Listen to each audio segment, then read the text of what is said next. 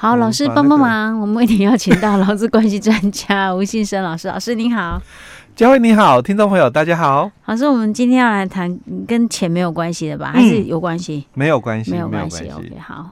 钱讲太久了，都钻进钱眼里面，要赶快跳脱出来了哈。好，我们同一天录音啊。老师，我们今天要谈的是一个案例的，对，哎，对，这一次这是一个考试题目嘞，哈。嗯，好，我们来看下这个考试题目是讲什么样的状况。好，嗯，他其实他最主要在谈，就是说这个员工哦，在这个公司里面哦，那公司有规定，就是说午休时间哦，必须轮流哦，在公司里面用餐。那如果这个休息的这个午休时间呢？哦，有这个电话来的话哦，要听哦。哎，对，因为你是这个就是轮子的人啊，哦啊，所以你要接听电话哦。嗯。但是如果没有哦，就是说电话的话哦，哦，那你就没事嘛。哦，所以你只是哦，就是那个用餐时间了哦，你就待在公司哦，不能乱跑哦。但是你你哦。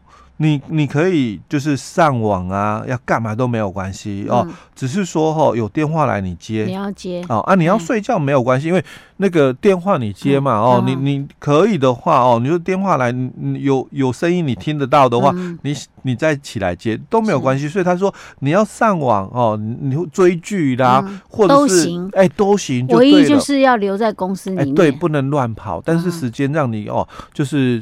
自由运用哦，在这个里面哦哦，你要做啥都行，哎，你都要干嘛都行哦。那现在这个员工哦离职之后哦，那他就要来要求给付哦这个加班费，可不可以？哦，这是第一个问题了。哦，可以。这是我的答案，我觉得可以。好，那再来我们再问第二个问题哦，因为他们这个用餐时间哦，就是他想要去这个泡茶啦，或者是这个喝咖啡啦，哦，所以他就跑到这个茶水间去喽哦。但是因为在这个走廊哦，就滑倒受伤，嗯，那算不算我们这个职灾的一个部分？劳基法的这个职灾的一个部分？用餐时间，哎，对，用餐时间，因为我们刚刚讲的是他必须就是待在待在公司里面。嘛，对不对？那可能吃饱了嘛，当然有可能会想睡觉哦，所以我我怕就是说打瞌睡的关系哦，因为我也怕说，哎，睡着电话没听到嘛，哦，所以就这个对，就泡个茶，泡个咖啡，提神一下哦，不让我自己睡着。可是我滑倒了，那我我去茶水间的时候，那不小心滑倒。那这个哦，算不算这个职灾的一个部分？嗯、因为劳基法是讲职业灾害嘛。是，我是在公司。哎、欸，对，我是在公司，并不是在外面。对，而且我那天是要轮接电话的班。对，所以我的这个时间哦，嗯、虽然是在用餐时间、午休时间、午休时间，但是我现在是属于哦，嗯、就是被公司哦，嗯、就是说。规定要要在里面对，就是轮值的部分，嗯嗯，哎，算，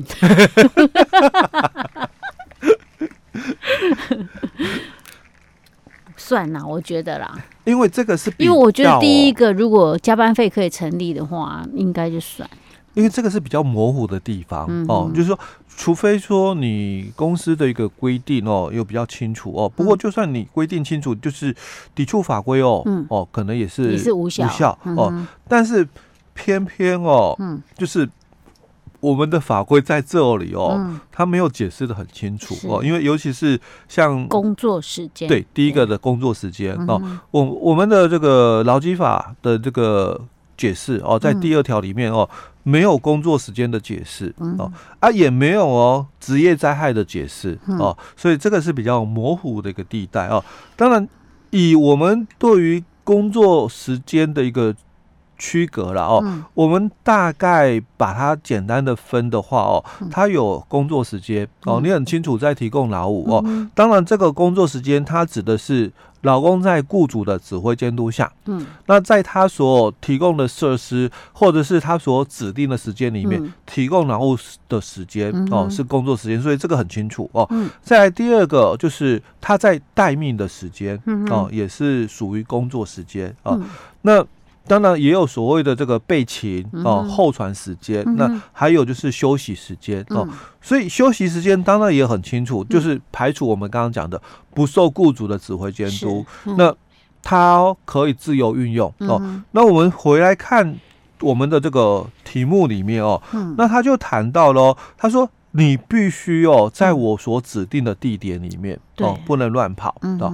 那他说哦，你可以自由上网睡觉，嗯，所以他到底哦有没有符合我们刚刚讲的，就是说你要在我的指挥监督下，嗯，哦，那在我的指定的地点，嗯，哦，或者是这个我所提供的设施里面哦，嗯、那提供劳务的时间，或者是等待提供劳务的时间，嗯、所以他基本上哦，他、嗯、也符合了。就是对啊，等待提供劳务，没错，嗯，那只是说他给他一个方便，就是说你在这段时间你可以自由上网，对，睡觉，只要你有把你的有工作完成就好。哎，对，那他到底哦算不算工作时间？我觉得算呐，因为你把我人卡在那个地方，当然算啊。不可以，因为我给你方便了。我说，哎，你可以哦，这个自由上网，那你可以哦，就是睡觉，嗯，哦，那我就把你排除，是。因为这个是你给我的方便，嗯，哦，但是我还是被你给约束在了，哦，就是说我必须在这里，嗯，哦，这个。区域里面，你所指定的地点，或者是你所提供的这个设施里面，嗯、那我可能没有立即提供劳务，嗯、但是我是在等待提供劳务、嗯、哦，所以基本上他应该就算这个工作时间，所以加班费是可以，哎、欸，对他可以申请的哦，所以他说离职后他要去申请这个加班费哦，嗯、那当然可以哦。嗯、好，那既然这个是工作时间哦，哦，所以他。去这个茶水间哦，嗯，那去泡咖啡，那在这个走廊哦，嗯、滑倒受伤哦，嗯、那算不算这个职业灾害？算不算职业灾害哦？嗯，因为我刚刚在我刚刚讲的还蛮笃定，说如果他是算工作时间可以报加班费，应该就可以算哦。可是他是算职灾。应该也算吧，因为他的工作性质感觉上就是一般行政啊，你很难说他在操作机器或干嘛，他他也没操作机器啊，电话来了接而已啊，这能算电话来接？除非他接电话不小心去敲到手、敲到脚，敲到头。所以他其实他这里就一个很模糊的一个部分，因为我们劳基法五十九条，他只讲哦，当发生职业灾害的话哦，那雇主要给予职灾补偿哦。可是什么叫做职业灾害？劳基法没有解释哦。可是，在我们的习惯呐哦，就说我们通常就哎，这个可不可以申请劳保？嗯。哦哦，就就当做算不算这样子？哎、欸，通常会这样判、嗯、哦。不过这种判定其实不是很标准、嗯、哦。好，那既然哦，我们刚刚先谈到是可不可以申请劳保哦，嗯、所以在我们的这个劳保的这个审查准则里面，它就有这么一个规定。因为我们可不可以申请劳保哦？嗯、我们有一个就是劳工保险被保险人因执行职务而致伤病的审查准则哦。嗯、那在这个审查准则里面哦，那它就有一个。规定在了、嗯、哦，他就讲说哈、哦，这个第六条跟第七条哦，他说这个被保险人哦，在作业时间中断或休息中，嗯、因为就业场所这个设施或者是管理上的这个缺失哦。嗯那所发生的这个事故而导致的这个伤害，嗯、我们把你视为职业伤害哦。嗯、那第七条是谈到哦，就是说被保险人在工作时间中哦，那基于有生理的一个需求，嗯、那他去上厕所，嗯、或者是喝水时所发生的事故而导致的伤害，嗯、也把你视为职业伤害。所以这样算哦。嘿。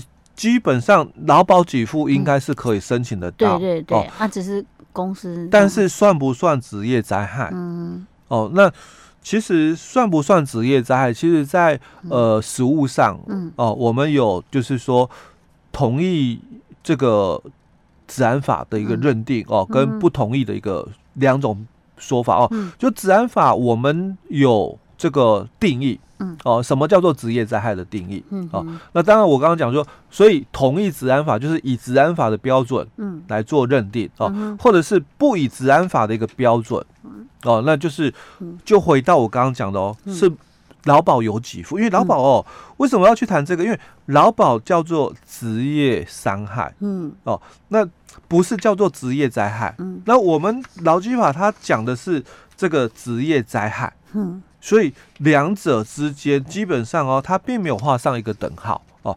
那我们在这个自然法里面哦，它有定义，在这个第五条里面哦，呃，自然法的这个第二条里面哦，它是第五款，它去定义了什么叫做这个职业灾害哦的一个解释。他说，这个工作者哦，当然以前。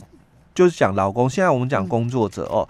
那他在这个劳动场所里面哦，那因为里面的这个建筑物、机器设备、原料、材料、化学品、气体、蒸汽、粉尘等等，所导致他的受伤，嗯哦，或者是因为他是在作业活动中所导致他的受伤，那或者是其他职业上的原因所导致他的一个受伤，有这三个定义哦。嗯。但是你听我刚刚这样讲了之后哦，嗯，它符合哪一个？好像很难判断，对吧？对啊，所以第第一个看能不能摸到边。所以哦，通常哦，我们又习惯跳脱法条的一个解释哦，我们看两个这个部分哦，两个东西有没有构成哦，两个要件哦。第一个就是业务执行性，嗯，哦，那第二个就是业务情形，这个我们在节目讲了很多次哦。那我也讲说判断的一个标准，两个条件都具备的，就是职业灾害，嗯，呃，如果只有一个条件具备了，那就是职业伤害哦。所以你是职业伤害，你可以跟劳保局申请给付哦。如果两个条件你都具备了，你可以申请哦雇主的职灾补偿哦。好，那当然他。是在执行职务，因为他被公司哦要求哦要求今天换你轮值哦，就是听接听电话哦，所以虽然是午休时间，但对他来讲，他是上班时间哦，执行职务好，所以他具备了业务执行性好，那他有没有具备业务情形？性哦？我们讲业务情形性就是双因果关系哦，你的工作会不会导致这样的一个灾害？嗯，那这个灾害会不会造成你身体某一个部位的受伤？哦，那我们再回来谈哦，嗯、他的工作可能是接电话，嗯、因为现在的时段是接电话。嗯、好，那你接电话的这个工作，嗯、有没有可能就是造成滑倒受伤？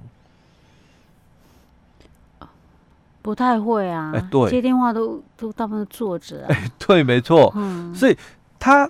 符合了，就是说刚刚讲的职业伤害可以申请到劳保给付的一个资格哦，但他可能不太具备业务的起因性，嗯。哦，那所以他应该就没有办法来申请职灾补偿。哦，OK，嗯，所以这第二题的部分，哎，对，就比较。有争议性的，对，OK，看公司啊，公司如果愿意给的话，哎，对，当然哦，就是说，雇主愿意优于这个法规的一个部分哦，也可以，对，好，好吧，老师今天讲到这里，好。